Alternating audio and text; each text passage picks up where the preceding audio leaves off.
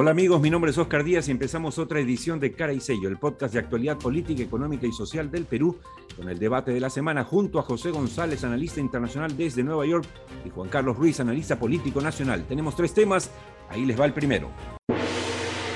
El fraude de Samir Villaverde. Bueno, este señor Villaverde, para que todos sepan, es un señor que no solamente está con prisión preventiva por el caso del puente Tarata, en el que está implicado junto a los sobrinísimos de Castillo, Carolín López, etcétera, Pacheco, sino que además ya tiene prontuario. En el 2007 entró a balazos para asaltar, a balazos, para asaltar el restaurante Donatello, que en esa época estaba en la avenida Pardo. Bueno, le dieron 10 años, purgó dos años de pena y salió. No contento, en el 2013 volvió a la cárcel, pero esta vez acusado y sentenciado por corrupción en un caso de una negociación ilícita con el Estado. Fíjense ustedes. Bueno, y este señor ayer ah, sorprendió a todos, pateó el tablero y dijo desde la cárcel que supuestamente él era testigo de eh, una manipulación eh, en el fraude electoral que favorecía ¿no es cierto?, que perjudicaba, mejor dicho, a López Aliaga para que no pase a la segunda vuelta, lo cual es una contradicción porque se había dicho que el fraude en realidad fue segunda vuelta para que ganara Castillo. Pero bueno, en todo este mm, menjunje, eh, obviamente a, Río Revuelto empiezan a hablar la, la, DBA y todos dicen, ya ven, hay fraude, después que se comprobó, se investigó por todos lados y que no había fraude. Pero ahí estamos. Entonces, el, fraude de que habla Samir Villaverde pareciera que es un fraude. Juan Carlos Ruiz.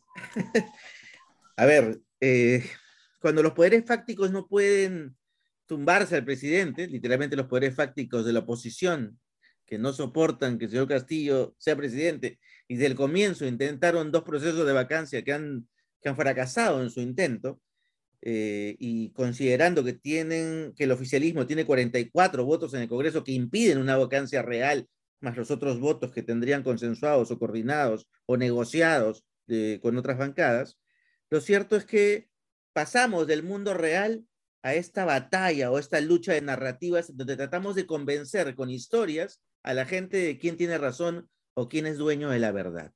Y entonces en ese mundo de la ficción y de las narrativas en conflicto, vale todo.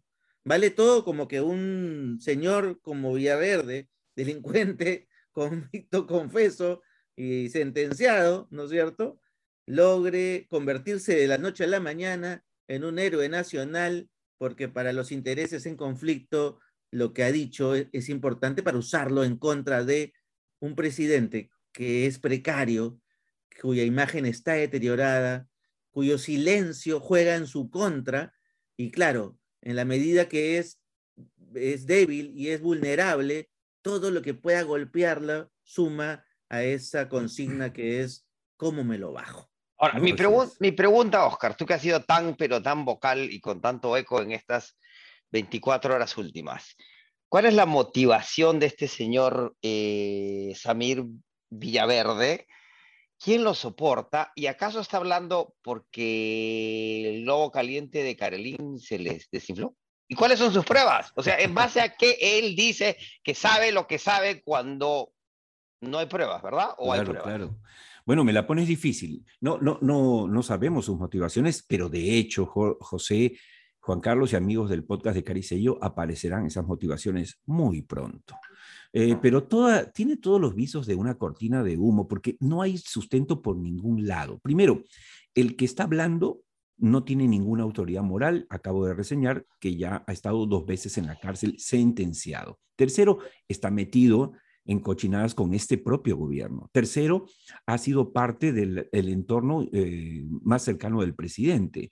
Entonces, lo que pasa, a diferencia de Bruno Pacheco, parece, José, es que eh, Bruno Pacheco, ¿se recuerdan que salió en un video raro donde no decía ni voy a delatar, ni voy a delatar? Pero lo que quería era decirle al presidente, hey, si no me apoyas, hablo. Y lo fueron a, apoyar. En cambio, a Villaverde, no tuvo la, misma suerte y está en la cárcel con prisión Pero confírmame una cosa, Karelim se ha desinflado, ¿verdad? Karelim acusó, pateó, encendió el ventilador, pero tampoco hay pruebas, ¿no? Se ha desinflado desde el punto de vista político como para tumbarse al presidente, pero el caso sigue y más bien se está corroborando mucho, ¿cierto, Juan Carlos? De los dichos de Carolina, ojo. Sí, o sea, lo, que Carolina ha sostenido lo están corroborando a nivel de Comisión de Congreso de Fiscalización y a nivel de Fiscalía de Investigación y están empezando la investigación a dar y a, atar cabos que empiezan a demostrar que muchas de las cosas que ha dicho es cierto. Y ahí, Juan Carlos, hay una gran diferencia que Ahora, explicarle a los que nos están escuchando respecto a Villaverde, porque Villaverde podría ser un colaborador eficaz y lo que tendría es que hablar de cuáles son quienes con quienes hizo los negociados en el puente Tarata, pero no, él lo que hace es un, tirar un fuego artificial para distraer la atención y, hacer algo o sea, hablar de algo que, primero, no hay ninguna prueba, no, no hay ninguna constatación, todos los organismos internacionales, incluyendo Ipsos, han refrendado las elecciones, pero lo hace con un ánimo distractivo y lo logra en el sentido de que, lamentablemente, el periodismo hoy, José, es como un perrito. Pero, y además. es un hueso y va y no pregunta. Pero decía fuera de micro, Oscar, que hasta Vargas Llosa, el Nobel arequipeño, a mío, o sea, nuestro, de Arequipa. Así es. A este, ha reconocido que, la, elección sí fue legítima.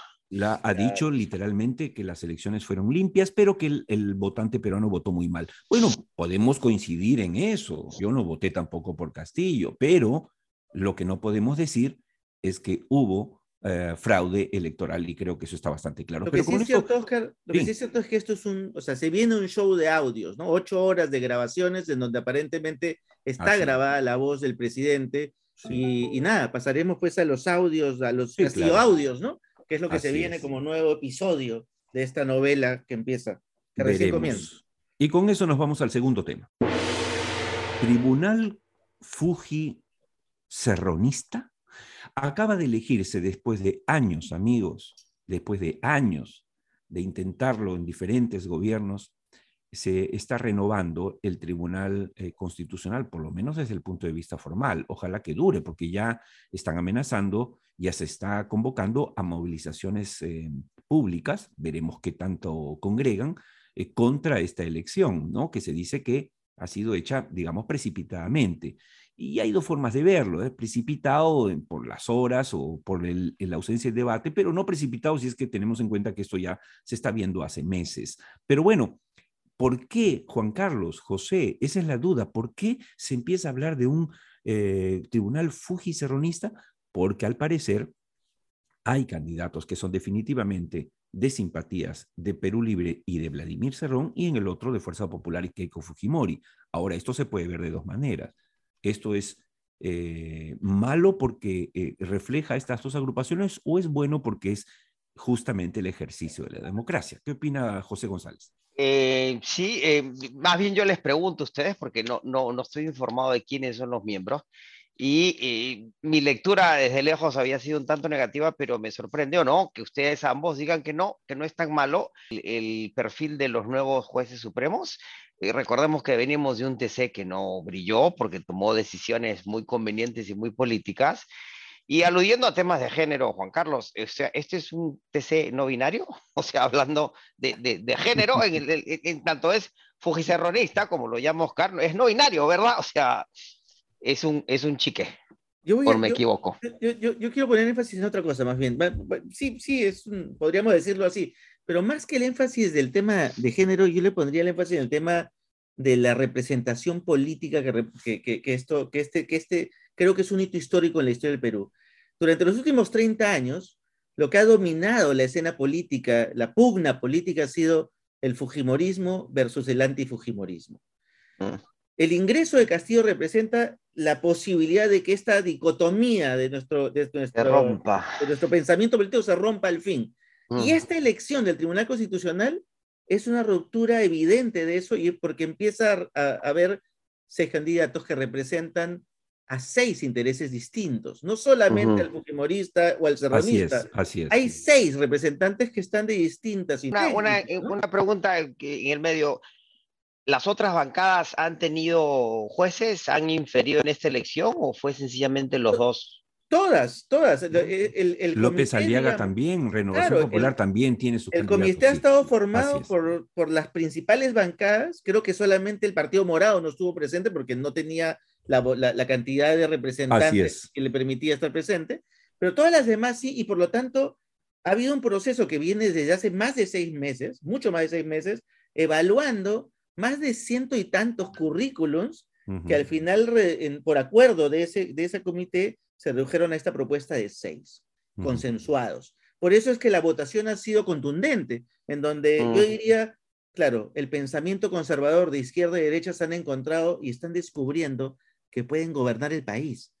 Por eso es que ahora... No, no es, no es una mala, no es una mala matriz en la medida que se pueden articular intereses privados, públicos, sociales alrededor de, de, acuerdos mínimos, que es la política. no nos gustará mucho a nosotros, no nos gustará mucho a nosotros que somos más de avanzada, más liberales, más progresistas, pero, pero es lo que hay. Vamos a decirlo de otra manera para que el público lo entienda. Así como está pintado hoy el Congreso de la República, que no es ni de izquierda ni de derecha, sino de todas las sangres, mm. bueno, el Tribunal Constitucional refleja lo mismo. Entonces no nos extrañemos, no es el triunfo de la derecha ni el triunfo de la izquierda, es la convivencia que deberíamos aprender a llevar. Una pregunta, Oscar.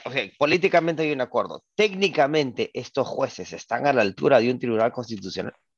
Parece que sí, parece que sí, con sus, con sus altas y sus bajas, pero no son de nivel Condori no mm. son de nivel Bellido, eso sí, habría que decirlo claramente. Y cuando, quiero aclarar que cuando decimos en el podcast, que en pregunta, Tribunal Fujicerronista, y cuando los titulares hablan de Fujicerronismo, es, digamos, un reduccionismo, digamos, práctico para titular, pero como dice bien Juan Carlos Ruiz, y es bueno aclararlo, no es que son solo fujimoristas y serronistas.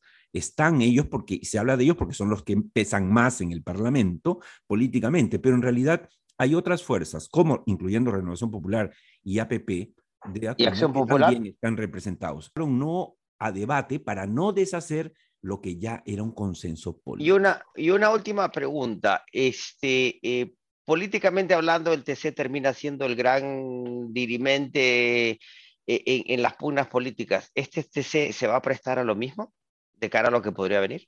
Juan Carlos. Yo creo que se viene justamente una construcción en donde la negociación de esta multipartidariedad o multiinterés va a tener que empezar a dar eh, forma, digamos, a, a unos nuevos tipos de acuerdo. Entonces, ya no van a ser el acuerdo de si sí o no, sino empezar a buscar fórmulas comunes o fórmulas en donde la constitución empiece a dar luces como lo pueda dar. Y, y por qué no a hacer esos ajustes constitucionales que sean necesarios para que eso garantice la convivencia social, que finalmente es la razón de ser de un ente de esta naturaleza que empiece a ajustar una carta que se ajusta a la realidad y no una realidad que se ajusta a la carta, ¿no? Y con eso entramos al último tema de hoy. Perú Libre se parte en tres.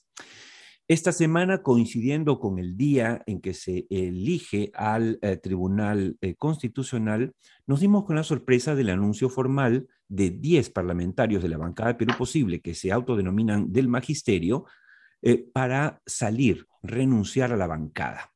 Eh, todo indica que son gente cercana a Castillo y obviamente no tan cercana a Cerrón, aunque han guardado todas las formas. Y no es que esta bancada se va y ahora va a formar parte de las votaciones de Fuerza Popular, Renovación Popular y Avanza País, ciertamente, pero ya tiene su juego propio y va a hablar directamente con el propio eh, presidente de la República y no va a pasar o no va a tener que pasar por lo que ocurría hoy, por la mesa de partes de Vladimir Cerrón. ¿Qué comenta sobre esto Juan Carlos Ruiz? Yo creo que esto es el reflejo de ese triunvirato electoral que logró llegar al poder del gobierno central y que no logra consolidarse como un triunvirato de gobierno. Esa misma división que se da al interior del gobierno, distribuyéndose sectores, ministerios, esa pelea entre Cerrón, entre Castillo, entre Nájar y Bermejo, esos tres peleándose los sectores sin ponerse de acuerdo en una agenda común, se está empezando a ver ya reflejada también en la distribución o en las facciones que tienen estos, estos intereses también en el Congreso. Y eso es lo que representa, ¿no? Esta facción se cansó, como bien dices tú, de pasar por la mesa de partes de Cerrón, cuando tranquilamente pueden hacerlo directamente con el presidente y negociar directamente, ¿no? Yo te tengo una pregunta, Oscar. Eh, eh, de cara a, lo que podría ser una crisis alimentaria en el Perú en el corto plazo. de cara a las amenazas constantes al presidente Castillo, por, por lo que acabamos de hablar en el primer segmento, ¿esta no podría ser la banquita de Dina? Sí, totalmente, totalmente.